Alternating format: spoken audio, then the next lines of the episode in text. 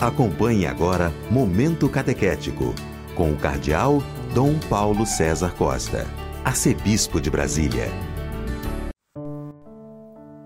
Amados e amadas de Deus, estamos celebrando esta segunda-feira da 11 semana do Tempo Comum. Temos diante de nós um texto tirado do capítulo 5 do Evangelho de São Mateus, dos versículos 38 a 42. Estamos continuando a ler o sermão da montanha. Naquele tempo, disse Jesus aos seus discípulos: Ouvistes o que foi dito, olho por olho e dente por dente. Eu, porém, vos digo: não enfrenteis quem é malvado. Pelo contrário, se alguém te dá um tapa na face direita, oferece-lhe também a esquerda. Se alguém quiser abrir um processo para tomar a tua túnica, dá-lhe também o manto. Se alguém te forçar a andar um, um, um quilômetro, caminha dois com ele. Dá a quem te pedir e não vires as costas a quem te pede emprestado. Amados e amadas de Deus, aqui Jesus está mostrando que a nova lei, a lei do discípulo, a lei do reino, supera a antiga lei, supera que é a lei de Italião. O que diz a lei de Italião? Olho por olho, dente por dente.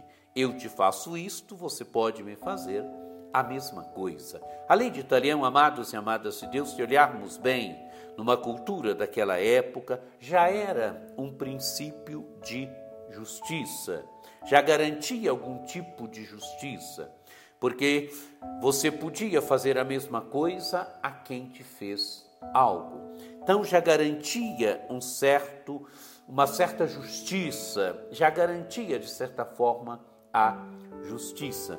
Mas Jesus diz que o discípulo não deve simplesmente se contentar com a lei de Italião, o discípulo não deve simplesmente se contentar com este princípio de justiça. O discípulo ele precisa ir muito além. Por isso Jesus diz: Eu, porém, vos digo. Eu, porém, vos digo, amados e amadas de Deus, manifesta aqui a força de Jesus manifesta aqui a consciência de quem é Jesus.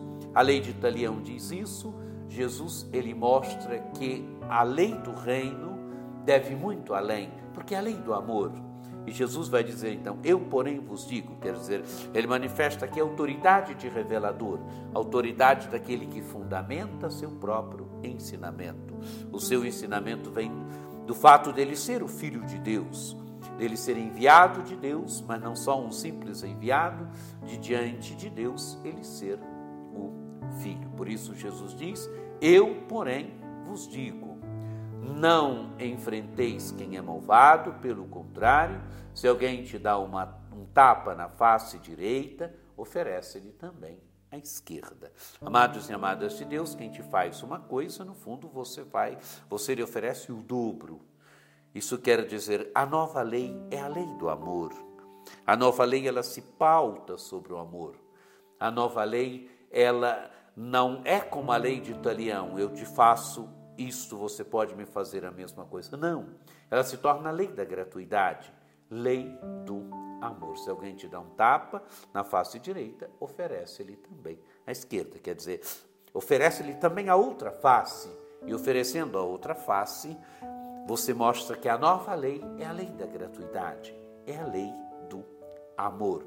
Não é só a lei da não revanche, mas ao contrário, ela se torna também lei do amor. Ela vai além, ela é lei do amor. E continua: se alguém quiser abrir um processo para tomar a tua túnica, dá-lhe também o um manto. Quer dizer, não dá só a túnica, dá-lhe também o um manto. Dá muito mais. É a lei do amor. Se alguém te forçar a andar um quilômetro, caminha dois com ele. Quer dizer, o dobro. Essa é a nova lei. A nova lei é a lei da gratuidade, é a lei do amor, porque esta é a lógica de Jesus. E Jesus termina dizendo: Dá a quem te pedir e não vires as costas a quem te pede emprestado. Amados e amadas de Deus, dá a quem te pedir e não virar as costas a quem te pede emprestado. Amados e amadas de Deus, é a exigência do reino. São as exigências do reino de Deus que vão sendo colocadas diante de nós neste capítulo 5, no capítulo 6, no capítulo 7 do Evangelho de São Mateus, que Jesus mostra que não o discípulo é aquele que não se contenta com a lei judaica. O discípulo é aquele que não se contenta simplesmente com os preceitos da lei, mas o discípulo do reino é alguém que vai muito além. O discípulo do reino é alguém que se colocou numa dinâmica nova, é alguém que se colocou na dinâmica do, do amor, é alguém que se colocou na dinâmica do amor que Jesus veio trazer. O amor e o amor até para com os inimigos. Que essa palavra de Deus nos ajude, nos ajude verdadeiramente a irmos nos colocando nessa dinâmica do reino. Que esta palavra de Deus nos ajude no nosso processo de conversão. Que você tenha um dia muito abençoado, que por intercessão de Nossa Senhora Aparecida, desça sobre vós, sobre vossas famílias, a bênção do Deus Todo-Poderoso, que é Pai e Filho e Espírito Santo. Amém.